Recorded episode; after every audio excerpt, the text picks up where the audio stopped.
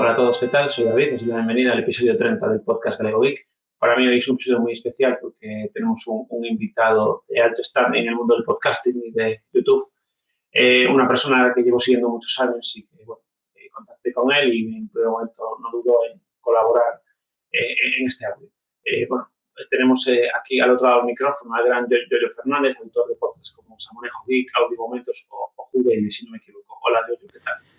Muy buenas, eh, muy bien y muchas gracias por invitarme. Lo que no sé es cómo debo llamarte, eh, si eh, por tu alias, por el nombre del podcast, por tu nombre, así que si me lo aclaras porque es que no tengo ni, idea de cómo llamarte. Por mi nombre, David, sí, sí. Por mi nombre, David, perfecto, sin problema ninguno. Pues muy bien, muchas gracias y nada, encantado de estar por aquí.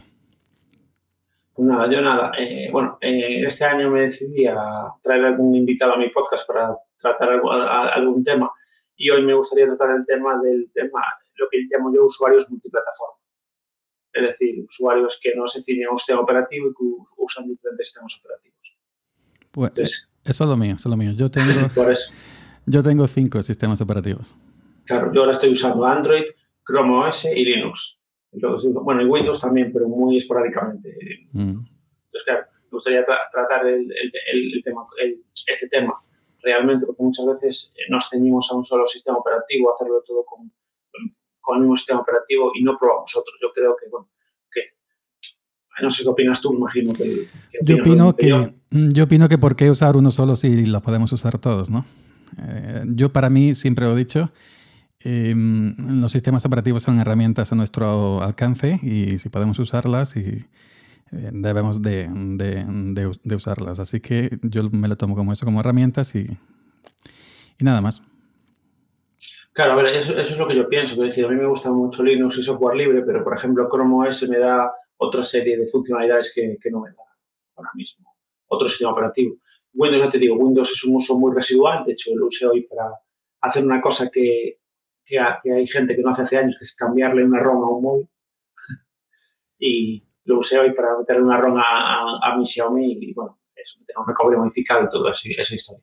Pero salvo para esas cosas puntuales no lo uso. Después, mi uso diario es Linux, que lo uso para, para grabar y para, en el ordenador de escritorio, y después el Chrome OS, que es el que uso más a diario porque, bueno, lo, tengo a mano, escribo los artículos de mi blog y, y voy, pues, bueno, intentar, eh, busco información, es lo que más uso. Realmente es muy cómodo porque es un dispositivo muy ligero que a través de Google Chrome tienes un montón de funcionalidades y, bueno, y aparte tienes el apoyo de las aplicaciones de Android. Entonces, yo creo que todo, es, todo se puede eh, combinar Linux, Chrome OS, Android. Bueno, obviamente el Chrome OS y Android ya van vinculados por la tienda de aplicaciones, por ejemplo. Yo Chrome OS nunca lo he, lo, he usado, lo he visto por internet, pero que ese me parece que depende de internet sí o sí. bueno, todos los sistemas operativos eh, obviamente necesitan internet, pero bueno, el Windows se puede usar fuera de línea, el Linux se puede usar fuera de línea, MacOS también, pero Chrome OS necesariamente sí o sí debe tener internet. Claro, es un sistema operativo basado en la nube. Yo lo probé como una distribución Linux inicialmente, el Chrome OS, y, me gustó. Entonces, en el momento que yo estaba buscando un dispositivo que quería que me sirviera tanto de tal como de portátil, me decidí por ese sistema. Y básicamente se va todo a través de Google Drive, es decir, tú abres el gestor de archivos y te lleva a los archivos locales y también te lleva directamente a los archivos que tengas en, Google Drive. Y pues es todo eso a través de la nube, de, Internet. Entonces, es algo, digamos, diferente a, los sistemas operativos. Pero bueno, creo que es, es, práctico y si sueles usar aplicaciones de Google habitualmente, creo que es bastante cómodo también. Mm, no, nunca, nunca me ha llamado la atención. Yo Llevo muchísimo tiempo en Linux, de hecho soy conocido por eso, aunque actualmente no es mi eh, sistema que más uso. Actualmente uso más MacOS que, que, Linux, pero llevo Linux desde 2004 probando prácticamente todas las distribuciones. Y bueno, tengo Linux, ahora mismo tengo tres Linux Mint, en una de portátil y, y dos en cada PC de escritorio. Luego tengo MacOS en el Mac Mini y tengo Windows 10 en, en un, PC compartido con, con, Linux Mint. Luego tengo dos iOS, no, tres iOS. Tengo el iPad 2018, un iPhone 7 Plus y el iPhone 10R. y luego tengo un Android con eh, un Xiaomi Mi A2. Así que tengo los tres grandes de escritorio y los dos grandes de, de, móvil. Claro, a ver, yo el móvil realmente sí probé iOS, pero no me acabo de convencer. No sé si era porque estaba demasiado acostumbrado a Android o por, o algo, no sé, o por algo personal mío, quiero decir. No sé, yo lo usé durante, no sé, un año así y no me, al final volví a Android. Son costumbres, costumbres y cosas. Yo, por ejemplo, yo todavía estaba en Android y a raíz de comprar mi primer iPhone, al principio estuve raro, ¿no? Pero cuando ya me acostumbré, por ejemplo, yo grabo mucho eh, a través del, teléfono móvil y, ahora el compendio de herramientas que tengo, de programas que tengo para grabar en, en, iOS no las tengo en Android. Entonces ya estoy muy acostumbrado a, iOS y, para mí Android pues ya no, mm, no sé, como que no me sirve en el sentido de, mi trabajo, de mi productividad diaria en el tema del audio.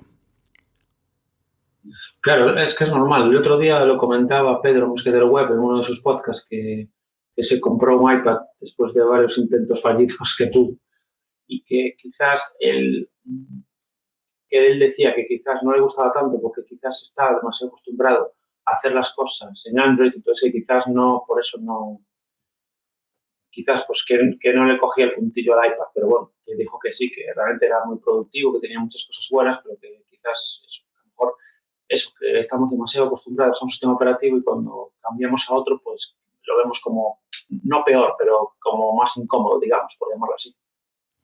Costumbres y cosa de hacerte a, a las herramientas que uses a diario. Yo ya me he hecho iOS, por ejemplo, y de vez en cuando enciendo el Android, obviamente para actualizarlo, pero que ya no me siento cómodo. No me siento cómodo en, en Android. El flujo de trabajo y donde soy más productivo es en, en, iOS, donde tengo todas las herramientas que he ido comprando, las que he ido instalando en iOS y, ya está. Y luego, pues para equipo de escritorio, Windows, por ejemplo, tampoco me siento cómodo porque no tengo ninguna herramienta con la cual trabaje en Windows. Simplemente lo enciendo de vez en cuando para el Windows Update.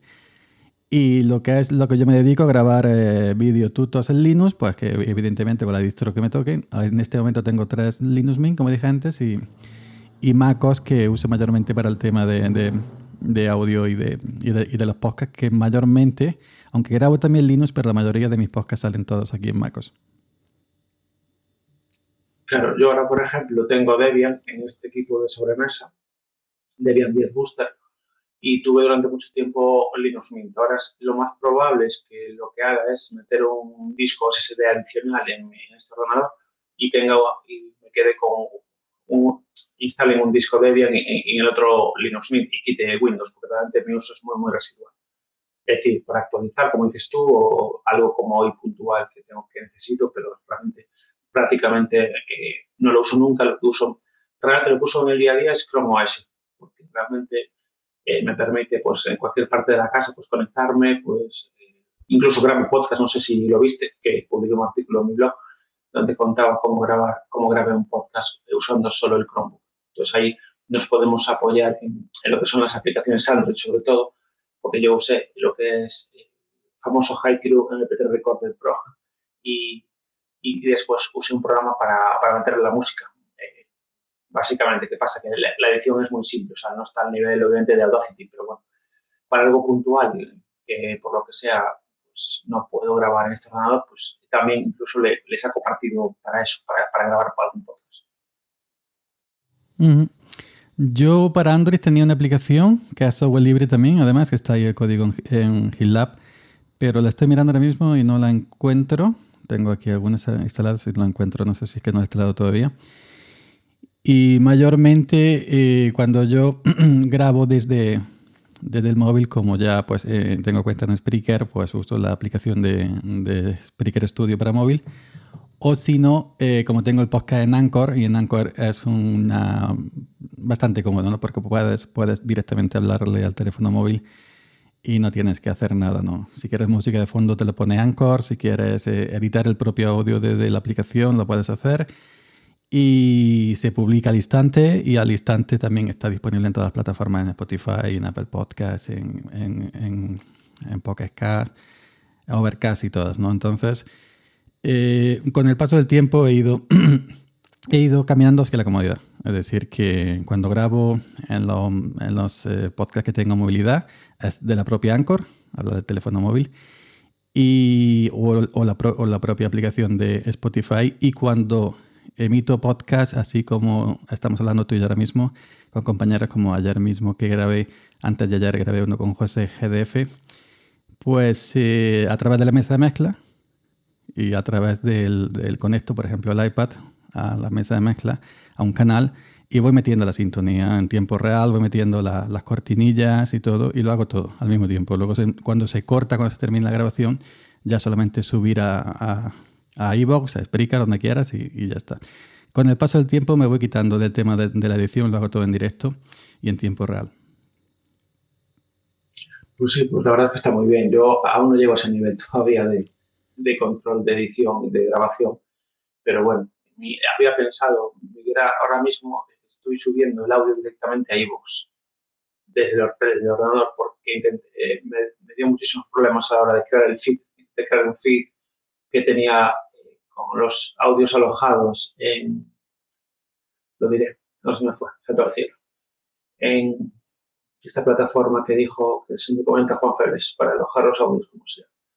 ¿En, ¿en archive.org? Eh, es ahí, justo en archive.org, pero no conseguí crear el feed. Entonces ahora lo estoy subiendo directamente, o sea, yo lo grabo con Audacity y lo edito, una vez que está editado lo subo directamente. Estaba pensando en migrarlo a Anchor, la verdad es que últimamente no tengo mucho tiempo. Y yo, te, yo te aconsejo que, que, que sigas subiendo a, a iVoox. Yo a pesar de que tengo en Anchor y, y, además la propia Anchor lo sube a iVoox, pero que yo a pesar de que tengo um, Spreaker de pago, iVoox lo tengo, lo tengo gratuito, lo subo a iVoox también porque, bueno, es gratuito, lo que pasa que las cuentas gratuitas evidentemente a la hora de subir el audio te lo aplastan, ¿no? Te lo comprimen a, a, la mínima sí. expresión, pues para que también se pueda escuchar bien en, en, los teléfonos móviles sin gastar muchos datos. Ahora bien, claro, al comprimirlo tanto, 64 kilobytes por, por, por segundo, pues la voz un poquito pierde calidad, ¿no?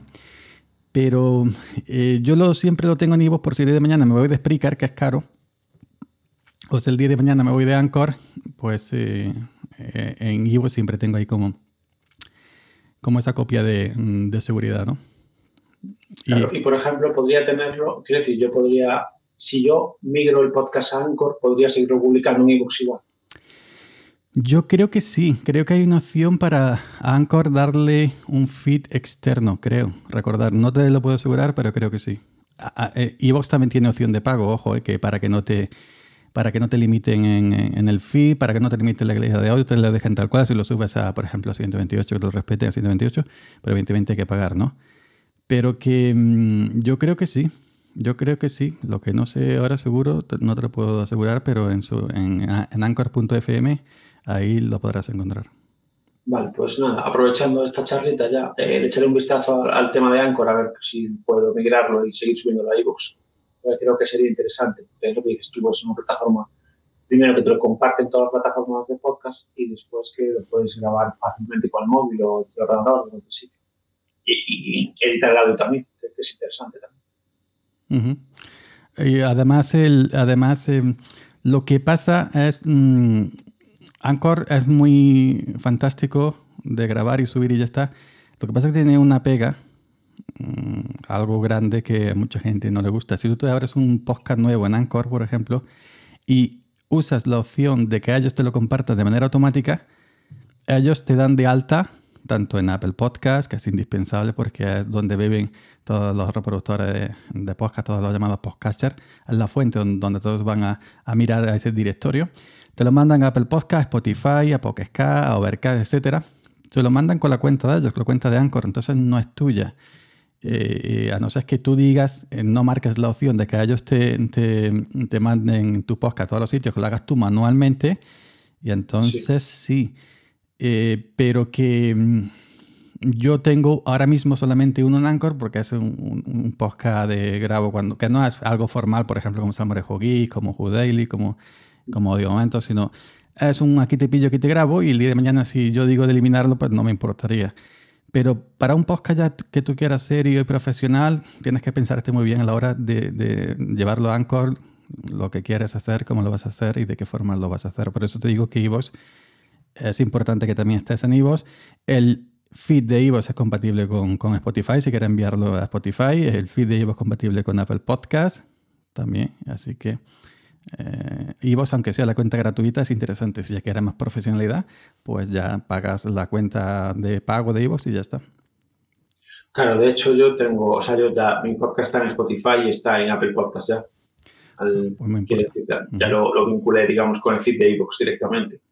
Pero claro, eh, había pensado eso, eh, esa idea en, un momento dado, decir, pues, de usar otra plataforma. Pero bueno, de momento creo que voy a seguir así. Miraré si, en todo caso, la opción de pago de iVoox, a ver si me puede interesar, por lo menos para que el audio salga con la calidad original. Ahora, ahora todo, ahora iVoox está pegando un boom, está mejorando, ha mejorado sus aplicaciones. Eh, y ahora los grandes podcasts, los grandes, no nosotros pequeñitos, los grandes están todos en, en, Ahora hay un boom tremendo. Hay un boom tremendo de iVoox. Ahora han, lanzado nuevos planes, un poco más caros que los antiguos. Si estabas en el plan de pago antiguo, te respetan el precio, que eran unos cerca de 3 euros al mes, creo. Ahora han lanzado unos nuevos planes un poco más caros, varios a elegir, y ahora muchos mucho de los grandes, grandes, grandes están en iVoox, ¿eh? Así que hay que tomar en serio iVoox. Sí, sí. A ver, yo de hecho lo, es algo que había mirado ya, los planes de pago. La verdad es que no sabía que habían cambiado de precios. Cuando yo había mirado creo que eran como 2,50 el básico, o sea, el de pago, pero el básico de todo, ¿vale? Estaba mirando ahora la página de iVoox a ver si lo veo. Abajo te vas donde pone planes, abajo en el pie de página y ponen los nuevos. Creo que el, el más bajito ahora, el 6 euros al mes. Sí, precios. 6 euros al mes por ahí vale ahora. Son 7, 6,99. 6,99. Sí, el starter, después ya te vas a 21,99 o ya 59,99. Aún así, aún así, yo he hecho las cuentas, aún así es más barato que lo que pago yo en Spreaker, que yo tengo un, un plan medio en Spreaker que me vale 149 euros al año en Spreaker. La ventaja de Spreaker eh, respecto a iVoox, aparte de la propia página, aparte de, bueno, de, la calidad y todo eso, es la emisión en directo, que Spreaker tiene opción de, emisión en directo con los, con los planes de, tanto con el gratuito, que es muy poquilla cosa, 15 minutos, pero con el plan que yo tengo son 3 horas, y entonces eh, no creo que no creo que no tiene todavía emisión en directo. Y bueno, y, desde el propio Spreaker también tiene opción de enviarlo a YouTube, que es lo que yo hago. Cuando subo un podcast a Spreaker dentro del panel de administración, lo marco para que lo envíe a YouTube y lo envíe el archivo a YouTube y en mi canal de YouTube pues se refleja ese audio, solamente audio con una imagen fija de Spreaker y con mi carátula. Y es otra opción. Y, en, YouTube tengo muchas escuchas también, a pesar de ser solo, a pesar de ser solo audio. Yo te he de decir, bueno, yo te escucho por todos lados. Quiero decir, yo te escucho sobre todo Salmón y también escucho audio momentos de vez en cuando. Y, y esos a veces los escucho, depende. Eh, normalmente los escucho por Pocket Cast, que es la aplicación que uso para podcast, pero ahora tengo el YouTube Premium, este, eh, como yo, yo llamo, a alegar con, la, con el tema este de la cuenta en India y todo esto en rey y escucho muchos, a, vídeos, algunos vídeos, incluso vídeos, eh, los escucho, eh, digamos, con la pantalla apagada, tipo podcast. Entonces, algún podcast tuyo lo tengo, lo tengo escuchado por YouTube. Pero sí que es curioso, que me acuerdo que lo comentaste en algún podcast, que tiene más escuchas por YouTube que, que por la podcast normal.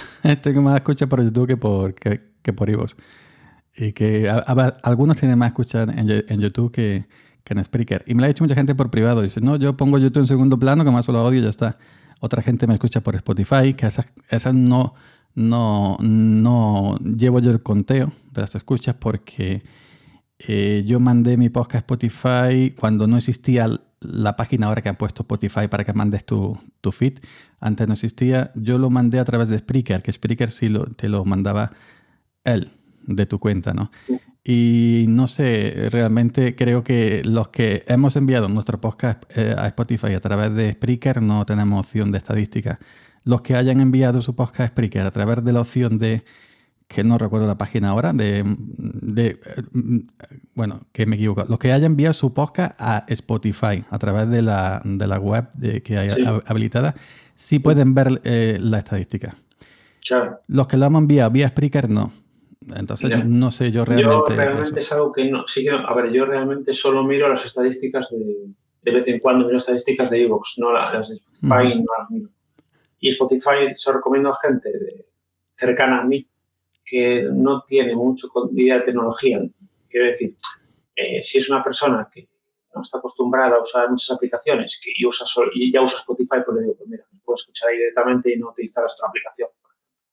Pero las escuchas sí que no, nunca las he mirado desde que lo vinculé a Spotify. El feed de ebooks nunca en Spotify las escuchas que tengo, la verdad.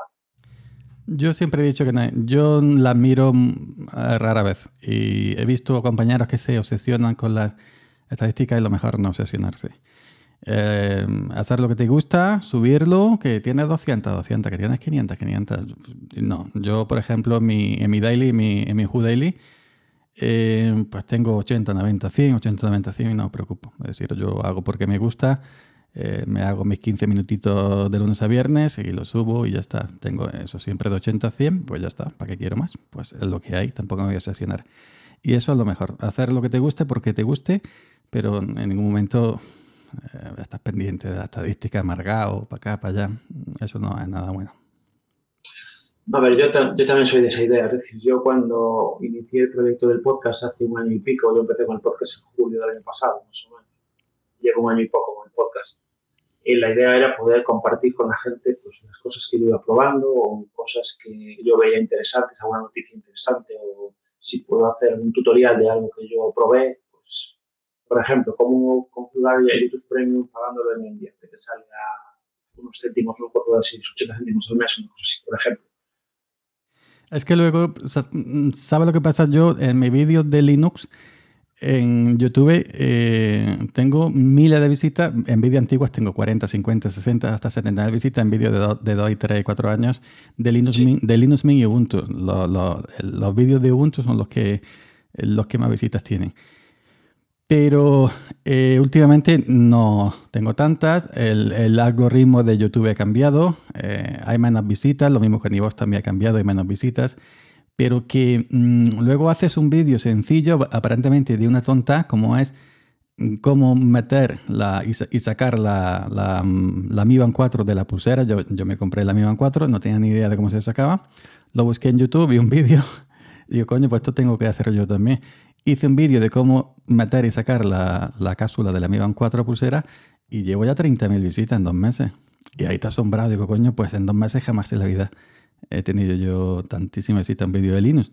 Y sin embargo, de, una cosa que aparentemente es una tonta, de meter y sacar la cápsula de, una, de la Mi, Mi Band 4 de la pulsera, pues 30.000 visitas ya.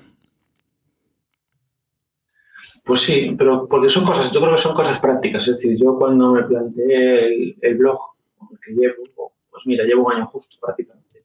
Más o menos a principios de diciembre del año pasado.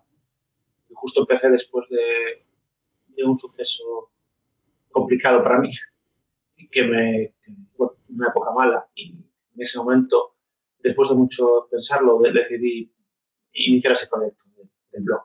Y en el blog pues intento pues tanto poner noticias que creo interesantes, pues algún, algún tutorial, alguna a ver, ahora, por ejemplo, me gusta me gustan los auriculares, los llamados TWS, o sea, los, la alimentación de los AirPods, básicamente. Y siempre, a veces, compro alguno para un familiar o para mí, o a lo mejor lo compro, vendo ese y pruebo otro.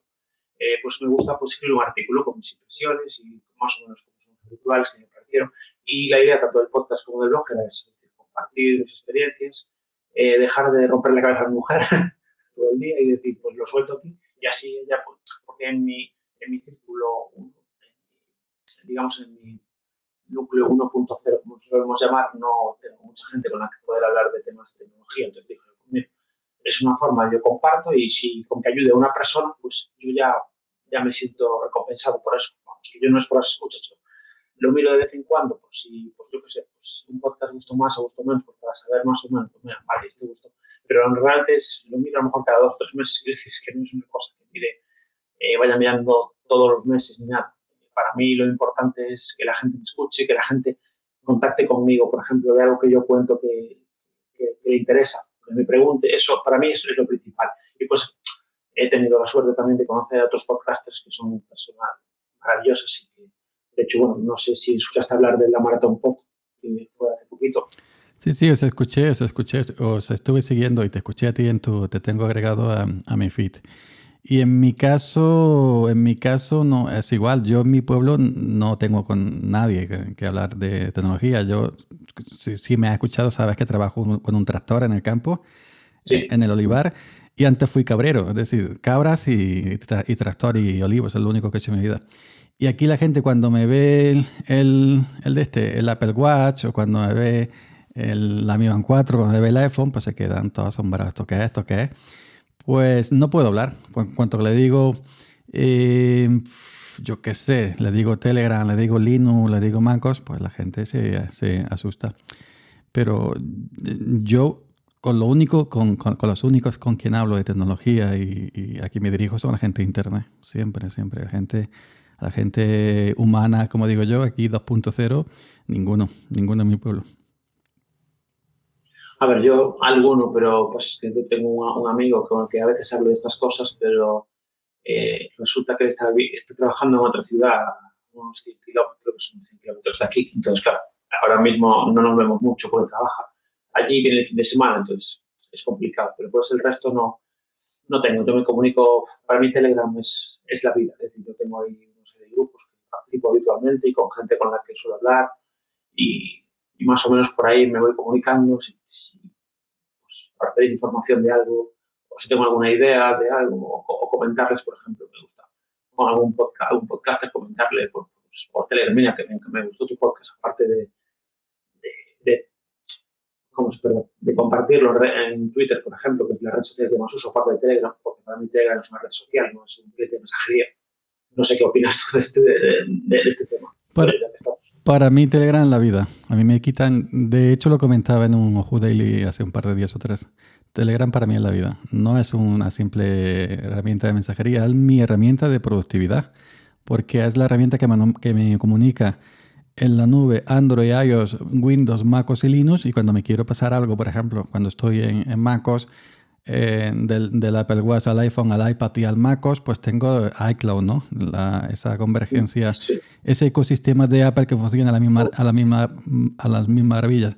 Pero cuando estoy en Linux y me quiero pasar algo para trabajarlo en MacOS o viceversa, pues entonces eh, Telegram, Telegram es la vida. Y la facilidad con que se instala en Linux, en Windows, en MacOS, que no es como WhatsApp, que tienes que poner un código QR, pues yo, yo jamás en mi vida he instalado WhatsApp que es una cosa de la que presumo mucho en Twitter, hasta ser cansino, pero que acierto y yo me quitan Telegram y me quitan la vida. Claro, claro a ver, eh, a mí también realmente, es decir, yo uso WhatsApp por obligación ahora mismo. Yo intenté quitarlo por temas de familia, de mis padres sobre todo y otra familia, pues eh, me he obligado a usar WhatsApp porque no hay forma de que use Telegram. Pero bueno, yo para todo, tengo grupos de todo. Ahora, bueno, por ejemplo, me acabo de cambiar mira qué cosas son Me acabo de cambiar de operador de internet y eh, resulta que eh, en Movistar estaban haciendo una oferta si tú amagabas, es decir, si tú te ibas a otro operador. Estando ya en Movistar, te hacían una oferta. Y gracias a toda la información que recabé en ese grupo, toda la gente que me ayudó a saber cómo son los pasos, puedes hacer. Por ejemplo, quiero decir, estoy en grupo, a ver, la mayoría de grupos son de tecnología. ¿vale? El, uno de los más habituales en el que estoy es el de el de Android Techno. Ahí hay unos cuantos podcasters también en ese grupo. Pero después estoy en, varios grupos, en el de Yubic, en estoy, etc. Y la verdad es que, bueno, a mí es una fuente de información, fuente de noticias. Puedes, si tienes a lo mejor un problema con Linux, muchas veces en Yubic, tanto Ángel como cualquiera de ellos te ayudan. Y la verdad es que para mí, igual que para ti, para mí es algo, una aplicación imprescindible. Y eso te iba a preguntar también, referente a Telegram. Eh, lo que es la, forma de interactuar entre varios sistemas operativos. Es decir, tú me comentaste que usas Telegram, por ejemplo, para vincular lo que es iOS, eh, MacOS, Windows y Linux, ¿no? Usar, usas eh, su nube. Yo, yo Telegram para todo, para pasarme textos, para pasarme archivos, para, eh, por ejemplo, estoy en el teléfono móvil, ya sea en, Android, en el Xiaomi, ya sea en el iPhone, y quiero pasarme algo a Linux Mint lo subo como archivo, lo subo como texto o como, como lo que sea, y lo continúo en Linux Mint, o si estoy en Windows, si estoy en MacOS. Incluso tengo un podcast, eh, audio momentos, eh, aparte de subir los Spreaker a, Spotify, Apple Podcast, etcétera, también dejo el archivo de audio, porque tú sabes, por ejemplo, que si tú quieres tener un podcast en Telegram, es tan fácil como crear un canal público, un canal, arrojar, si tú, tú, grabas tu podcast. Lo tengo, tengo un canal. Eso, exactamente. Eh, cuando tengas tu MP3 ya todo, en, pues, en, vez de subirlo a por ejemplo, lo subes a Telegram, lo arrastras, lo dejas ahí dentro. Y aquel que te escuche, porque mucha gente me ha dicho es que yo no entiendo Mucha gente me ha dicho, te, escucho por YouTube porque yo no sé lo que es un podcast, un feed, un, no sé qué, no sé cuánto. Bueno, pues tan fácil como entrar al canal de Telegram, le das al play y ya está. Tan fácil como entras al canal de YouTube, que todo el mundo tiene YouTube, porque todo el mundo tiene una cuenta Gmail, le da al, play al canal de YouTube y ya está. Y la gente normal y corriente que no entiende de feeds y no entiende de podcaster ni nada, pues es que Telegram es la vida. Telegram es la vida. Yo creo, a ver, yo tengo dos canales. Tengo uno para para publicar los artículos de forma automática cuando los publico en, mi blog, que lo hice a través de un bot de Telegram, que nunca lo había hecho y bueno, nada, en unos tutoriales la verdad es que no fue, no fue demasiado complicado hacerlo. Y el otro es el del podcast. El podcast lo tengo primero como copia de seguridad de los audios para tenerlos ahí guardados. Y también lo que dices tú, pues una persona que no sabe que es un podcaster, no, no se quiere instalar eh, o no sabe instalar una aplicación para podcast y, o, o le es muy lioso, pues nada, vas a Telegram, le das al play y ya te escucha y listo es mucho más simple, es más fácil.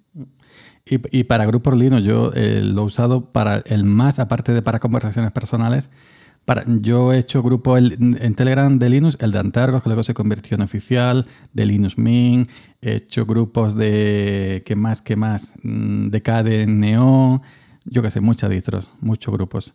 en grupos de mm, Linuxeros a nivel regional, por ejemplo, Andalucía, de aquí, de allí, etcétera. Muchísimo. Yo he tenido muchísimos grupos que con el tiempo ya porque me eran demasiado, yo también ya voy para viejo, he ido soltando, he ido dejando la administración a otras personas y he llegado a estar registrado en grupos de Linux, yo qué sé, la menos 15, 20, que hay muchísimos, de Debian, de Arch, de Ara y la tira. Tú, tú buscas en el buscador de Telegram Arch Linux, te salen grupos de canales para reventar. De Debian, de Ubuntu, de Linux Mint, de Deepin, de, lo que quieras. Y entre canales, canales y grupos eh, de Linux, que es para lo que yo más he usado Telegram, eh, yo le daba el scroll a los grupos y con el dedito me tiraba un rato allí. Y digo, ya me tengo que salir porque aquí me voy a morir y es impensable, ¿no? Pero es muy práctico, ¿no? Es muy práctico Telegram para organizar tu grupo de trabajo eh, o tu grupo de afición a Ubuntu, a Debian, a, a, a, a Elementaria, lo que quieras, ¿no? Y en ese sentido, yo no sé cómo será un grupo en WhatsApp, nunca lo he probado, pero te dirán, es una técnica maravilla. Yo la verdad también lo que suelo hacer es crear grupos privados para ir alojando cosas. Exacto. De esos tengo. Eh, películas, en este caso, uno de series, otro de libros, otro de aplicaciones que no están Otro, otro para dejar enlaces. Yo tengo un grupo mm, privado cuando quiero algo, por ejemplo, solamente para dejar enlaces de, de vídeos, de mesa de mezcla, de micrófonos, de tutoriales, ¿no? Pues me creo un grupo que le pongo el nombre que podcasting o lo que sea y voy dejando enlaces de, de, todo lo que encuentro que me hace falta el día de mañana. Y eso claro, yo tengo uno similar que le llamé vídeos, pero bueno, básicamente es vídeos que, que veo en grupos de Telegram, los paso sobre todo ahí y entonces de ahí me quedan guardados y después los voy viendo. También, porque si no ya tendría que ir a YouTube, buscar en YouTube, tal y si lo que sea no estoy suscrito lo que sea, pues voy directamente al canal de vídeos y ya lo veo desde Telegram. Eh, claro, pero la única pega, por así decirlo, que el día que Telegram reviente, que se lo carguen, porque están detrás de ellos los americanos que se lo quieren cargar, y los propios rusos también, porque Telegram está fuera de, de Rusia. Sí. Eh, lo que tengamos, yo guardo cosas de, de, mi afición, en ningún caso guardo cosas personales en Telegram ni en, ni en ningún sitio, ¿no? No, a ver, yo guardo cosas, por ejemplo, referentes a, a, tecnología. Quiero decir, por ejemplo, guardo, eh, ahora guardaba esferas del Huawei Watch GT que tengo yo, que le puedes poner esferas eh, personalizadas, aparte de las que ya trae por defecto la aplicación eh, guardaba pues, algún tutorial, por ejemplo, cómo instalar la Google Cam en, mi Xiaomi, por ejemplo, cosas así. Pero bueno, es decir, ese tipo de cosas. Son cosas personales tampoco guardo en Telegram, pero voy guardando cosas, un vídeo, pues me lo guardo para ver en otro momento, que a lo mejor, si no, quiero decir, lo puedo abrir en YouTube. Otra cosa puedes abrir, eh, abrirlo en YouTube digamos que te quede en el historial de buscar. Claro, si tienes un historial muy largo, cuando vas a buscar un vídeo, tienes que andar haciendo scroll y bajando hasta encontrarlo. Entonces, así digamos que es un poco más sencillo. Pues un vídeo de, de, algo de tecnología. Pues ahora, por ejemplo, me estoy viendo vídeos del Amazon Echo Dot, que, me va a llegar en breve, entonces quería ver un poquito, no sé qué voy a hacer con el altavoz. Por ejemplo, para eso, pero bueno, o sea, lo que son datos personales y temas personales sí que no guardo tampoco nada en Telegram yo. Pues yo he estado mirando, fíjate, estuve mirando el Carrefour ahora poco en Google Home, un, Google Home se llama, ¿no? De este altavocito de Google. Sí, el Google Home Mini. Bueno, el Mini y el otro sí. Sí, pues. Se llama Google Home, sí. Digo, yo no meto esto de Google las 24 horas aquí. Ni el de Amazon. Tengo Siri, pero la tengo desactivada, que solamente me. me eh, tengo que pulsar ¿no? el botón del iPhone para activarla, que no está permanentemente escuchando el Oye Siri, ¿no? Sí. Pero que sí me doy cuenta muchas veces, ojo, cuidado, que estoy hablando de una conversación y luego abro el buscador en, en, el navegador y el primer resultado que me sale cuando escribo la primera letra es lo que estaba yo hablando. Digo, ojo, cuidado, que está la Sí, no, eso está todo. Con, o sea, yo ahora, ahora mismo lo de la privacidad es complicado porque ahora cualquier cosa que queda todo. Estás en internet, yo creo que queda todo registrado. Todo, todo. No, la, yo, yo lo que veo en la privacidad, eh, está en el sistema operativo que estés porque, mira, aunque estés en, eh, digamos, en Linux, ya no es la distro en sí, ojo, es el, el, por donde vas pasando, por las páginas que vas pasando, la multitud de, rastreadoras que, que, tiene, que si Google, que si Facebook, etcétera. Hay, hay de esto que se instalan en los, en los, navegadores, ¿cómo se llaman? Eh, eh, no me acuerdo ahora, complementos de estos para parar el, Java, los scripts, para parar los rastreadores de, rastreadores de Facebook, etcétera, ¿no? Pero que es que realmente es muy complicado. Evidentemente, el Linux eh, sí tiene mucha más privacidad que, que, que en MacOS o, o, que, o, que, en Android. Pues Android ya que es. Sí, no, bueno, Android sí, lo de Android es complicado. De hecho, yo me acabo de, hablando de eso, me acabo de coger hoy una VPN uh -huh. para, para, por un digamos, para, para siempre, con 20 gigas mensuales. Se llama WinScript. Win, WinScript. Y es, nada, había un cupón, me llegó un aviso de un chollo, que soy muy aficionado a los canales de chollos de Telegram también, por cierto. Y me llegó un chollo que tienes un VPN gratis de por vida con 20 gigas mensuales, -huh. la verdad es que me llega. Y es compatible con, es multiplataforma, es decir, Windows, Linux, MacOS, todo compatible con. Yo VPN no, pero lo que he hecho es eh, poner las DNS de Cloudflare, se llama, ¿no? La, sí, la Cloudflare, sí, eso yo también lo hice. Sí. La 1111, pero bueno. Sí. Es decir, que ahora no sabe, yo estoy en O2, que es Movistar, no sabe Movistar dónde entro, pero sí lo sabe la gente de Cloudflare, que dicen que ellos no guardan la historia más de no sé qué. Pues habrá, ahora, ¿nos fiamos de esa gente o no nos fiamos de esa gente? Es el tema, ¿no? Claro. Claro, depende. Es como Google, te fías de Google. Para... Yo de Google no me fío nada, ¿eh?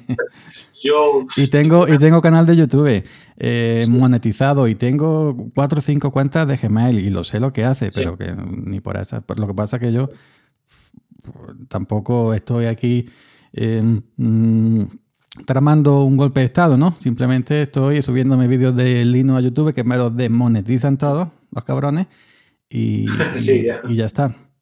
Pero claro, que... yo básicamente lo que hago, a ver, yo puedo usar algunas aplicaciones como Google Keep o Gmail, etcétera. Gmail tengo tres cuentas de Gmail, tengo una para el podcast y pues tengo otras dos personales, pero intento no guardar ningún tipo de información personal en Google Drive, por ejemplo. Intento tenerlo de mi mano, de hecho, bueno, tenía la idea de montarme un Nextcloud cuando, cuando tengo un ratillo para configurarlo en el ordenador, montarme un servidor Nextcloud y tenerlo todo mío, digamos. En, en es una buena opción, sí, es una buena opción. Gente mm, que, por ejemplo, eh, Ángel de UGIC, eh, mm, sí. Juan Febles, también de Podcast Linux. Sí. Eh, esa gente sí tira de, de, instalaciones de Nextcloud, que es muchísimo más seguro, por supuesto, que Apple, que Google, que Microsoft. Eh, por supuesto, ¿no? Bueno, pero hay que... Pasa es que es más trabajo. Yo lo que Ahí digo siempre es que si no te quieres complicar la vida, tienes Google Drive es muy fácil eh, de usar, iCloud igual. Mira, yo, yo uso, últimamente uso, uh, uso iCloud, pero yo lo que tengo en iCloud son mi sintonía de los podcasts, mi fondo de pantalla, eh, yo qué sé, documentos de texto con, la, con, con, con, información de cómo se instala esto en tal distro. Eh, es, es, lo que tengo nada más, es decir, que no tengo ni cuenta bancaria, ni mi DNI, ni... Entonces, pues claro. claro yo que no tengo tampoco mucho que temer, porque lo único que tengo son cosas ordinarias que si el día de mañana las borro, pues no pasa absolutamente nada.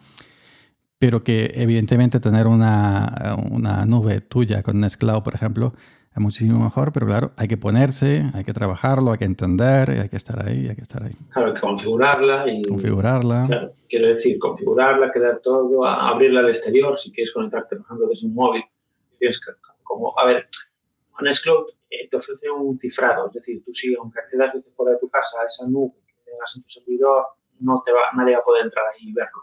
Pero claro, ya tienes que configurarlo abrirla, y abrirla al exterior si quieres acceder desde fuera, por ejemplo, desde un móvil Android aplicación de Nextcloud, por ejemplo. Entonces, claro, ¿qué pasa? Lo que decía yo, eh, pues Google Drive, o OneDrive, o la más Dropbox, quiero decir, es más sencillo. Es decir, tú, bueno, hay, digamos, opciones gratuitas y de pago, pero bueno, pagues o no pagues, es sencillo. Subes, todo, eh, subes directamente toda la información ahí y lo tienes accesible en cualquier dispositivo. Pero claro, también tienes que pensar que si guardas allí, pues, eh, pues declaraciones de renta o DNIs o documentación de lo que sea, pues obviamente yo no, no estoy muy seguro, porque es, es, una empresa de terceros la que está detrás de ese servicio, entonces yo no estoy seguro de que en un futuro puedan hacer algo con esa información que tienen. Exacto, exacto. El tema es que si tú quieres privacidad, un poco más de lo que tenemos normalmente, porque la mayoría, la gran masa de usuarios de, de, de teléfonos móviles, de, de, sistemas operativos, son gente normal y corriente que lo único que quiere es comprarse un, PC en el corte inglés, en el Carrefour, en PC Componente, donde quiera, le dan al, botón Power, abren su Facebook y eh, ponen la foto del chiquillo y de la niña en la cabalgata de los Reyes Magos. Ya está. Ahora, la gente como nosotros, somos más frikis, si queremos más privacidad, se puede conseguir, evidentemente, usando sistemas operativos libres como GNU Linux, usando eh, nubes libres y privadas como Nextcloud. Pero claro, te lo tienes que currar un poquito más. Te tienes que empollar un poquito más. Y la privacidad mm, total, total, total, total, no creo yo que exista. Total, total. Yo creo que si estás conectado a Internet, eso no existe. No decir, si estás offline, puede ser que sí, yo creo que sí se puede conseguir. Pero si estás conectado a Internet, la privacidad, a ver, puedes conseguir un cierto grado de privacidad, pero yo creo que la privacidad total, como tú dices, yo creo que no. No existe, no. Muy complicado. Muy complicado. Ahora sí puedes ser, eh, controlar tu privacidad usando herramientas como hemos estado hablando libres y teniendo sentido común. Es decir, no subiendo toda tu vida a Facebook, no subiendo toda tu vida a WhatsApp, no subiendo toda tu vida en fotos a Instagram, no subiendo toda tu vida a Google Fotos, que, es de Google, no subiendo toda tu vida a YouTube, etcétera, etcétera, etcétera. Es decir, tienes que también tener, a pesar de usar herramientas libres, tienes que tener eh, un poco de sentido común. Yo, por ejemplo, hablando de Google Fotos, sí que lo tengo configurado, pero yo todas esas fotos las hago copias de seguridad eh, en una tarjeta de memoria que tengo en el teléfono. Es decir, para que me quede en calidad original y no. Y sí que estoy buscando una alternativa, quiero decir, pues a un Scloud o otro tipo de alternativa para que tus fotos estén, digamos, en un disco duro que esté en mi casa, por ejemplo. Y entonces, bueno, eh, voy a empezar con Nextcloud, pero a lo mejor en unos meses me planteo comprar un NAS, que es algo, bueno, de lo que ya hablamos Juan Ángel y yo el día del, del maratón podcast, hablamos de los NAS y todo lo que con ellos, etc bueno, mi idea era, eh, a ver, hay, varias opciones, pero bueno, eh, mi idea podía ser montar con una placa RM, una, de estas plaquitas RM, con un poco de potencia, pues montarte unas, comprando una cajita con para alojar unos discos y, y, tener ahí la, información sensible como las fotos, los documentos, bueno, el DNI, los, la declaraciones de renta que voy guardando y cosas así. Pero bueno, eh, creo que es algo que sí que se puede hacer. ¿Qué pasa? Que da más trabajo al final es lo que hablábamos el otro día. Da más, trabajo, da más trabajo, pero luego la satisfacción de cuando tienes todo montado. Claro. Yo, por ejemplo, yo tengo dos, dos discos duros mecánicos Toshiba de estos que compran en Carrefour ya que valen una miseria de un terabyte cada uno. Digo, aquí guardo. Mm. Pues no guardo nada porque no soy de guardar fotos. Yo no, yo no guardo fotos, no me hago fotos a mí mismo para guardarlas. Es decir, el, día que yo me muera no hay ninguna foto mía para poner, para poner en, la lápida. Un, nada, que yo es que no guardo fotos, nunca jamás en la vida. Ni vídeos míos personales, nunca jamás.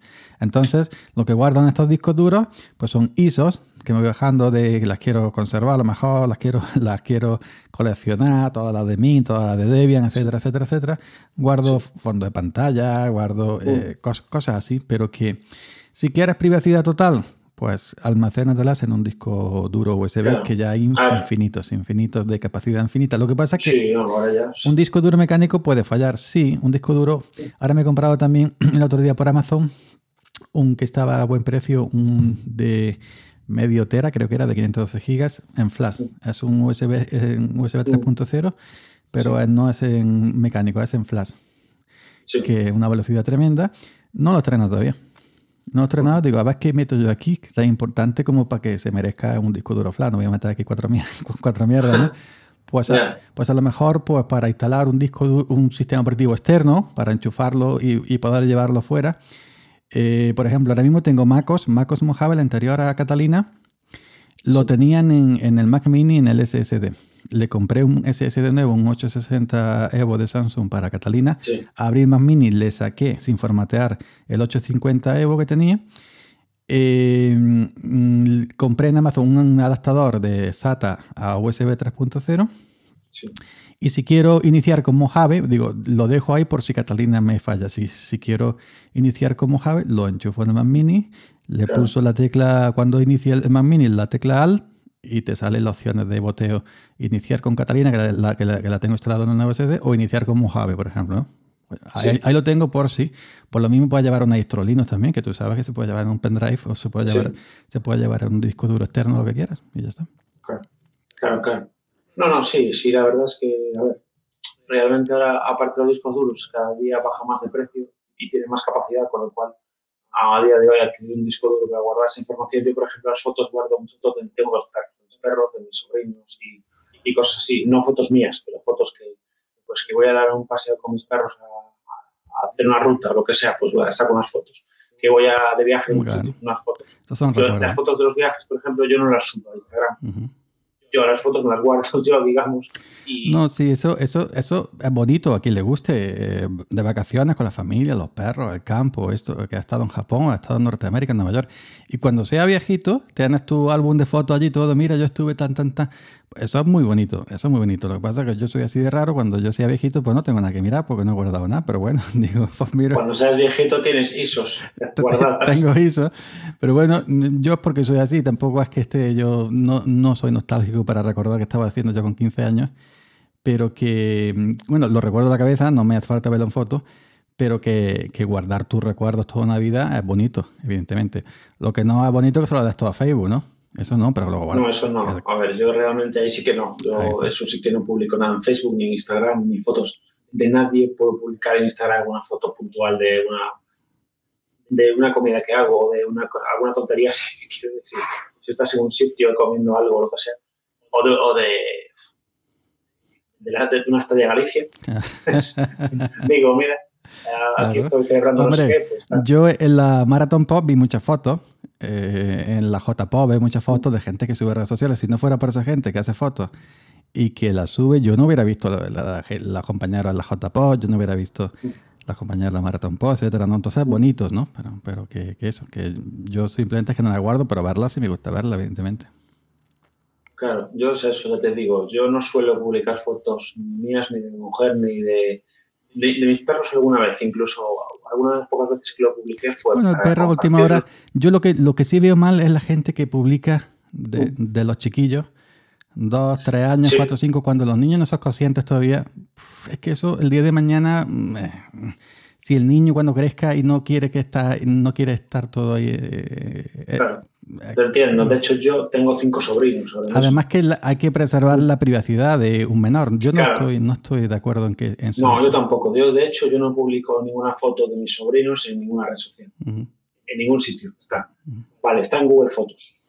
Yo. Que puede ser que sería mejor que no estuviera, pero bueno, aparte de, de eso, quiero decir, yo esas fotos en ningún momento se, me pasó por la cabeza. Yo ahora mismo no tengo hijos, tengo, ahora mismo tengo solo mis sobrinos. Y yo no se me ocurre eh, publicar una foto suya en Instagram, por ejemplo. Quiero decir, no se me pasa por la cabeza, porque es lo que dices tú. Eh, son menores, tienen una privacidad y no, Quiero decir, ya si sus padres lo quieren hacer, que no lo hacen, y precisamente si sus padres no lo hacen, yo no soy nadie para hacerlo tampoco. Claro. Pero yo, yo tengo hermanas que sí tienen Facebook y he hablado con ellas, digo, porque no hacemos fotos, de, no, mías no subáis nunca, jamás en la vida a Facebook nada. Sí, sí, sí, luego si lo sube yo no lo sé, no, me entero, pero que, que, no. Que yo cuando empecé ahí con Android, cuando llegaron los primeros móviles de Android, que veníamos todos de Nokia, de Symbian, eh, en esto de Google Fotos, cuando empezó Google Fotos, pues se marcaba por defecto en los móviles Android que compartir a la nube. Yo no lo sabía. Y con los años yo me encontraba, no fotos mías, sino eh, fotos de mis blogs que yo había publicado, tutoriales, eso, eh, me la encontraba en, búsqueda de Google. Y que esto cuando lo subí yo. Y yo no lo había subido, era simplemente que estaba marcada en Android la nube, compartir pública, ¿no? Hasta que me di cuenta. Y entonces me costó años borrar todas fotos que yo no quería, fotos mías, no, sí, fotos, imágenes, de avatares, de publicaciones, que, que yo no quería eh, que estuvieran en Google, porque para encontrarlas es muy rebuscado en Google Fotos, muy, muy rebuscado. Es un trabajo inmenso. Sí, realmente sí. Realmente a veces es complicado buscar cosas. Ahora quizás lo mejoraron un poco con el tema de las caras y todo esto porque tú en teoría puedes decir, por ejemplo, mi perro se llama Leo, pues pongo Leo y ya me salen las fotos del perro, todas, También dices tú, alguien está viendo todo esto para que, para que me filtre ya por las fotos del perro directamente. Sí, gusta, ya Yo, por ejemplo, yo en iCloud no tengo marcada la opción de subir la foto a iCloud. Se queda en el iPhone el local. Hago una foto de un olivo, hago una foto de un tractor, hago una foto de una cerveza Estrella Galicia pero se, queda en el iPhone. La veo dos o tres días, luego la borro. Pero no tengo marcada la opción eh, subir a iCloud y tengo 200 gigas en iCloud. ¿eh? Pero no sé, no me gusta subir la iCloud. Por cierto, hablando de cerveza, me gustó mucho tu foto de, la, chiquilla esta de cambio climático y el cartel de Cruz Ahora se ha puesto aquí de moda la Estrella Galicia, aquí en mi pueblo. Ah, y en el pueblo y en el sur en general. ¿eh? Ahora todo el mundo, si no va a ver Estrella Galicia, es que no, no sabe lo que es cerveza. No, es que pegó una expansión. Desde hace unos años Estrella Galicia se empezó a expandir, pues pero una cosa. Tú que eres gallego, yo que soy andaluz, te voy a decir que a mí me gusta la Cruz Campo. Y no me da vergüenza decirlo. Me gusta la Cruz Campo y es lo que he vivido toda la vida. Y estoy viendo ahora Estrella Galicia, pero me bebo a lo mejor un tercio de Estrella Galicia y, luego me doy una caña pues de Cruzcampo y mezclo, no pasa nada. Pues a mí me gusta Cruzcampo, no sé esa manía. A, mí, a mí no me gusta Cruzcampo. no, no, no entiendo, no, entiendo esa manía. No lo acabo de ver. Mm, pues yo no entiendo esa manía eh, con, con, contra Cruzcampo porque... No, no, no es con Cruzcampo, eh. quiero decir, a ver, eh, lo mío, prácticamente yo solo bebo Estrella Galicia, prácticamente. Salvo alguna cerveza internacional que me gusta de tomar de vez en cuando, pero no es que tenga manía de Cruzcampos, que normalmente solo de Bostreta, quiero decir, no es Cruzcampo, es Cruzcampo, San Miguel, etc. Pues San Miguel no, pues, San Miguel no trae. Quiero decir, es la costumbre. pues prueba, prueba, eh, esta cerveza que te voy a decir que no es para beber con tapa, de, sino es una beber cerveza ya pues para pardear eh, media tarde, la Alhambra 1925. Pues la, pues la de comprar, pues voy al súper, la compro y la pruebo. Esa como te, sí, esa, me gusta probar cerveza siempre. Esa te bebes dos o tres y te queda noqueado.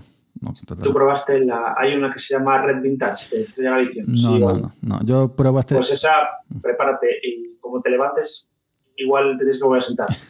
Después tomarte dos, no, te lo juro. La primera vez en, en Coruña, en Coruña, hace, cuando salió, hace ya hace años, quedé, en, aparte de la Navidad, me acuerdo, con un amigo que no veía hace tiempo y tal, vamos a tomar, vamos, vamos a cenar algo tal. Ah, eh, mira, que sacaron una Red Vintage, vamos a probarla. Tomamos dos o tres cada uno. Me levanté al baño y dije, uff, ¿por qué se vuelve todo local? Es que esa sí que, esa también es bastante fuerte. yo creo que de las más fuertes que tiene.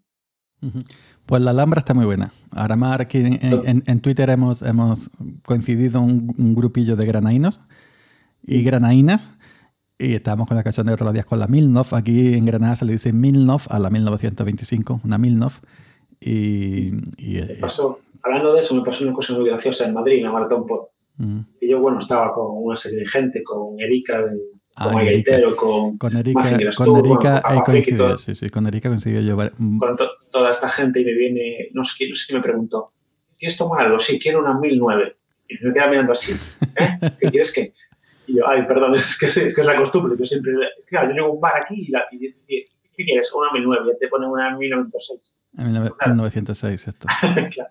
Entonces digo yo, no, no, no, no una, perdón, una 1906. A Erika, estuvo conmigo, eh, estuvo conmigo, la, llevé a un San Hockey hace mucho tiempo, mucho, mucho tiempo, Erika. Cuando, mm, cuando tenía menos apaños que ahora, un micrófono ahí muy patatero, le tuve que limpiar el audio.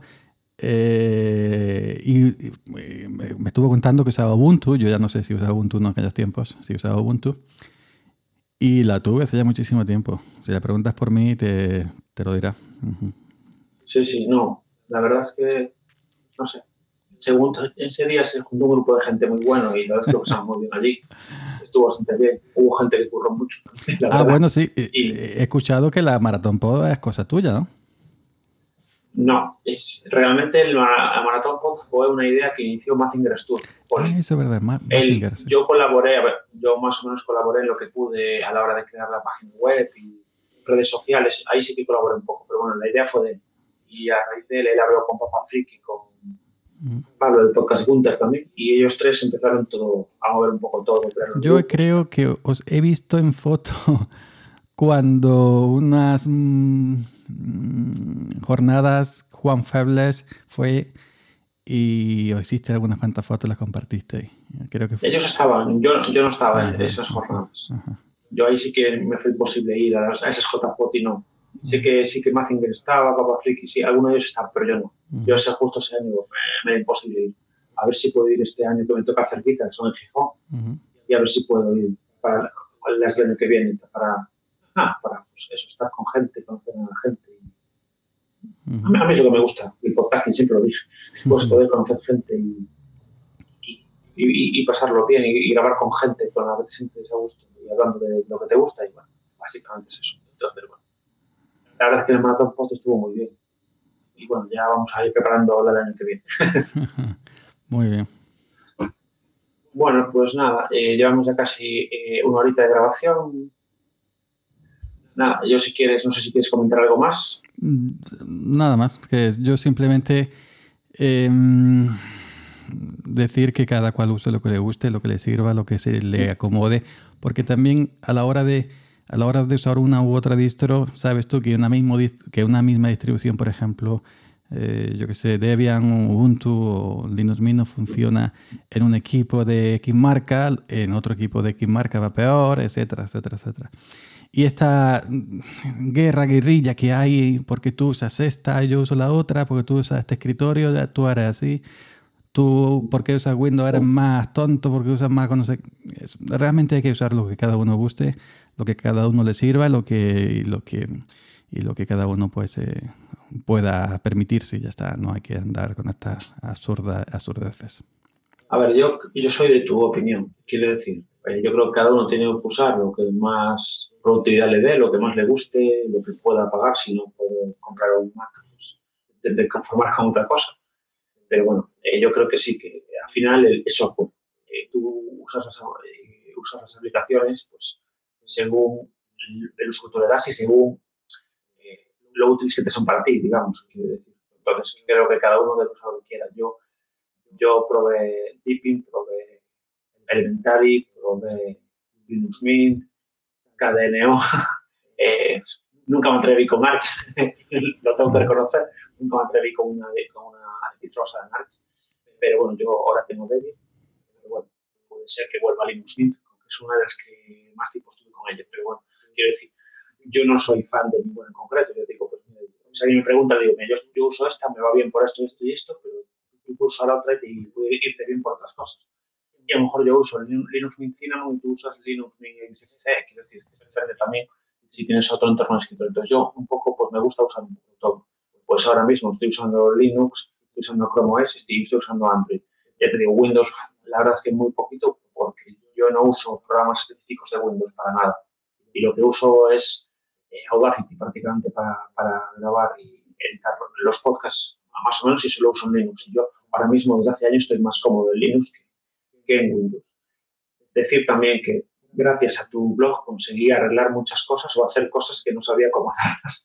Que de hecho, bueno, hubo una vez que quería montar una unidad un disco de datos para compartir entre Windows y Linux y no sabía cómo hacerlo para que lo reconocieran las dos, las dos sistemas operativos y gracias a un artículo tuyo lo pude hacer. Con lo cual, la mm. verdad es que ya que estamos, pues darte gracias también por todo eso que, que aportas a la comunidad. Me acuerdo en el artículo en SFAT, que es eh, nativo en Windows y en, en Linux está las XFAT útiles y, y, ya está.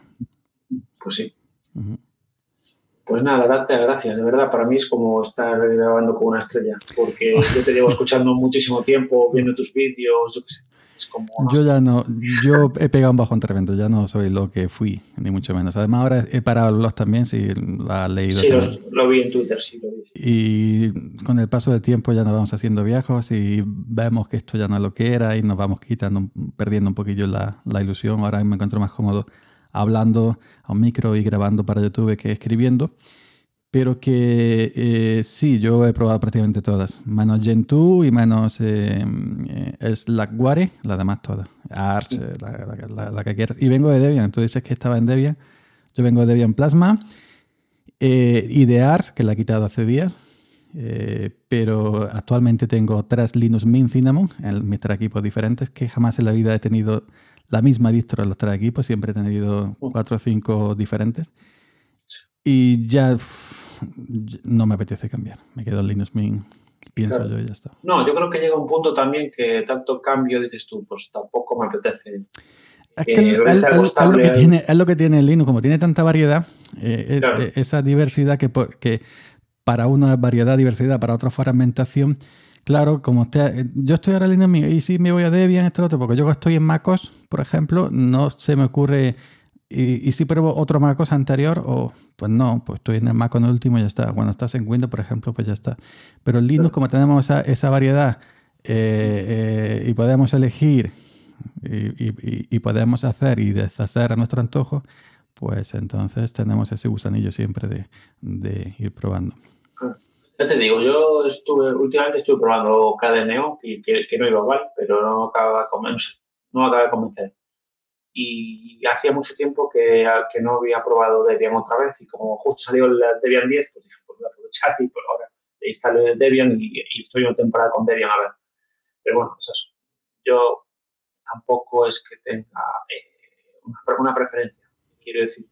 Para mí es una ventaja, quiero decir, eh, que haya tantas instrucciones en Linux diferentes es una ventaja porque se puede amoldar a diferentes tipos de usuarios, diferentes tipos de ordenadores más potentes, menos potentes, más modernos, más antiguos. Entonces, yo creo que para mí es, es una gran ventaja. De hecho, ahora estoy preparando un portátil con, eh, con Ubuntu para, mis, para que mis sobrinos empiecen a hacer sus trabajos de clase y todo. Porque mi cuñada necesita un ordenador ya para ellos solo, ahora tienen uno, pero es para todos. Entonces, y yo que creo que hay en ese punto Linux y parte que tiene muy, creo que tiene muy buenas aplicaciones y aplicaciones que se actualizan como Audacity, por ejemplo, que se actualiza bastante a menudo y la verdad yo estoy cómodo en Linux y, no lo voy a dejar. Es decir, yo voy a seguir, voy a seguir en Linux porque realmente me da todo lo que yo necesito. Entonces, pues no, no, necesito más, básicamente. Pero tienes razón. Es decir, si tú estás en Windows o MacOS, no tienes otra opción, en Linux sí.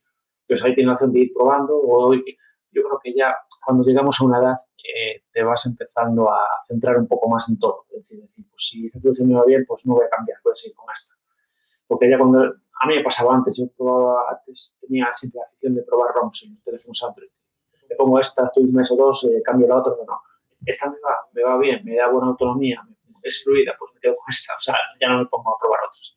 Pero bueno, yo creo que eso es algo normal. Yo creo que con el paso del tiempo ya no, no, es que te estanques, digamos que la comodidad, estar cómodo con una distribución, por ejemplo, ya te quedas con eso, vamos, y que nos gusta, a la gente que nos gusta Linux, yo llevo Linux de 2004 y en MacOS desde 2008 puede ser, 2007, 2008, 2009 y a pesar de usar MacOS nunca me he ido de Linux.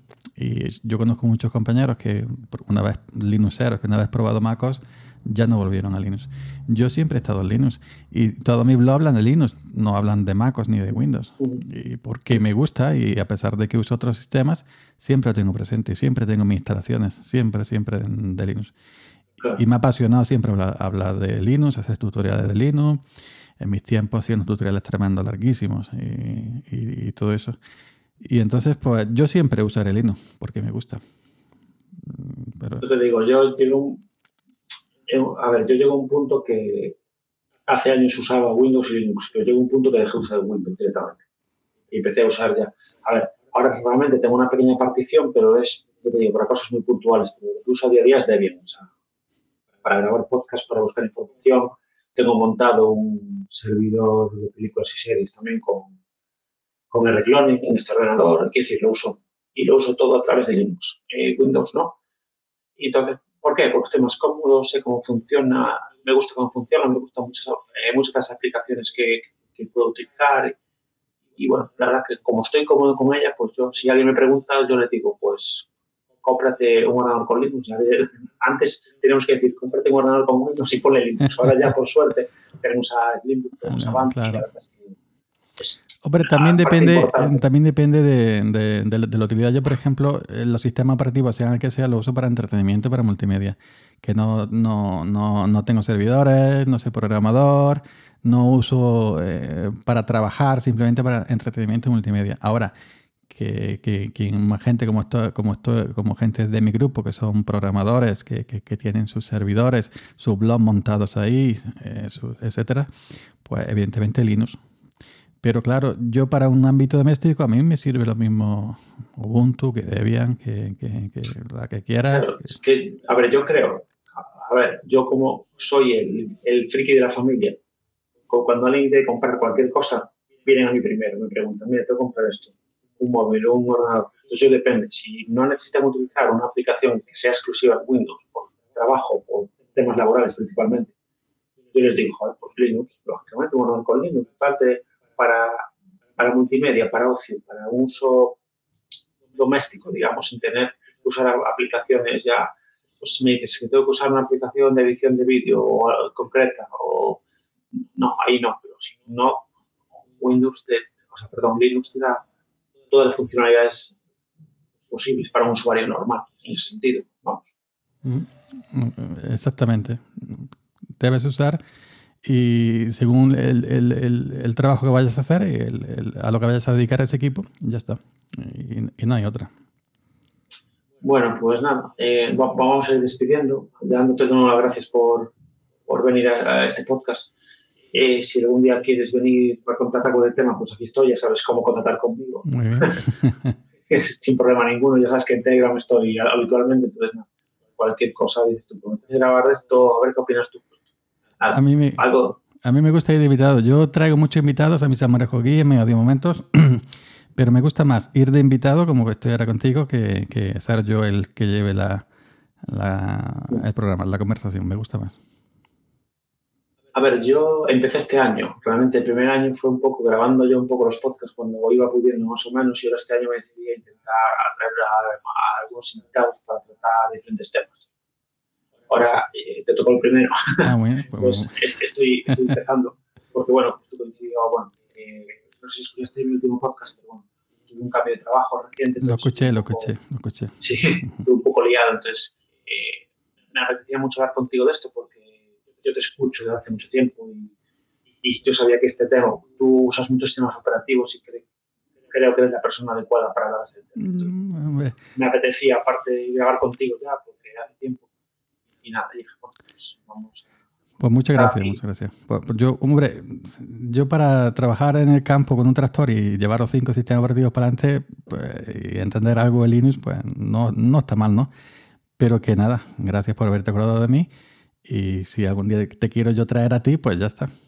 Ah, no, tú me avisas y yo, bueno. ahora, cuando, ahora, cuando cambies, ahora cuando cambies el hardware ahí de audio, el micrófono bueno, todas esas cosas. Estoy en ello, estoy en ello. Sí, estoy mirando micrófonos ya. Que falta me hace ya, llega un poco. Mira, yo te voy a decir una cosa. Una Focusrite, una Focusrite, una tarjeta de audio Focusrite, la solo. Si vas a grabar tú solo, la, la más pequeñita que se llama solo el modelo, ¿no? Sí. Y un micrófono, el Shure SM58 mítico, que eso lleva 70 años. Eh, mm. Con eso, era a raíz, del mundo. Algo que me aconsejaron a mí cuando empecé a hacer podcast. Eh, le pregunté a un profesional y me dijo, Focusrite y el Shure SM58. Lo tengo las dos cosas todavía y grabo con ellas.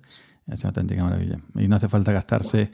Yo sí, yo me he comprado muchas más cosas porque soy así, porque es mi hobby, pero con eso va a sobrar. O si no, que era la Focusrite, que era otra cosa más, baratica, pues una Behringer. Behringer como tiene, por ejemplo, eh, Juan Fable de Poscalino, la UMC 212 HD. Yo tengo la 404 HD, que no sé si la va ahí detrás, donde está la gorra y, la lámpara. Y, también tengo la Focusrite, un par de mesas de mezcla, pero no es necesario en tanto gasto, simplemente con un, el micrófono Shure M58 y una tarjeta de audio la, o la Behringer o la Focusrite, y hace una calidad tremenda. Claro. Pues sí, la verdad es que gracias por el consejo. Ya hablamos otro día por, bueno, por Telegram, estoy comentando, pero sí. Eh, mi idea es simplemente intentar mejorar un poco el audio, porque la verdad es que me coge muchísimo ruido este micrófono y ya me toca un micrófono dinámico y sí que habrá que acompañarlo de una, una interfaz de audio para empezar. Porque yo te digo, normalmente suelo grabar yo solo y bueno, entonces una interfaz USB. de grabar con la tarjeta de audio incorporada en el portátil o la tarjeta de audio incorporada en la placa base, te olvida. Eso te da ébola directamente. Una, una interfaz de audio o, o Behringer o Focusrite, que son las dos más, así más, más, tratadas entre nosotros. Y, tu microfonito, que el Shure M58 no es que digamos que no, son 90 euros o algo menos, y, eso es de muerte. Pero Grabar con la tarjeta de audio incorporada en el portátil a través de la entrada mini jack, eso es ébola puro. Eso jamás se la vida. sí, ya me estoy dando cuenta. Que cuando voy a editar, me pongo a editar o así no queda bien el audio. Entonces no, no, tengo que buscar otra opción. Ya, ya ha llegado el momento de dar. Hombre, que si quieres hacer algo normal con el simple móvil te sirve también con simple móvil. Sí, sí. Eh, pero bueno, si quieres ya algo más que te, por gusto, yo quiero hacer más calidad, etcétera, ¿no? Pues, pues, Claro, sí, sí me gustaría empezar un poquito con un poquito más de calidad. A lo mejor me compro el micrófono. Bueno, ah, quizás lo mejor sería comprar todo junto ya. No comprar el micrófono primero y después la, la interfaz. Me imagino que sería mejor tenerlo todo ya. Exacto. Pues nada, gracias por este ratillo, por, por venir hasta aquí. Me encantó poder hablar contigo y nada, no sé si quieres comentar redes sociales y cómo te pueden contactar los oyentes? Pues nada más, simplemente arroba yo 308 en Twitter y ahí verán todos los sitios de nuevo. Porque en Twitter estoy a, full crack, a tope. Pues nada, eh, yo ya despedirme de, todos los que estén escuchando este audio. Recordaros que me puedes encontrar como arroba garegovic, tanto en Twitter como en Telegram. Y nada, gracias por escucharme, gracias yo por, por acudir a mi llamada y nos escuchamos en un Un saludo a todos.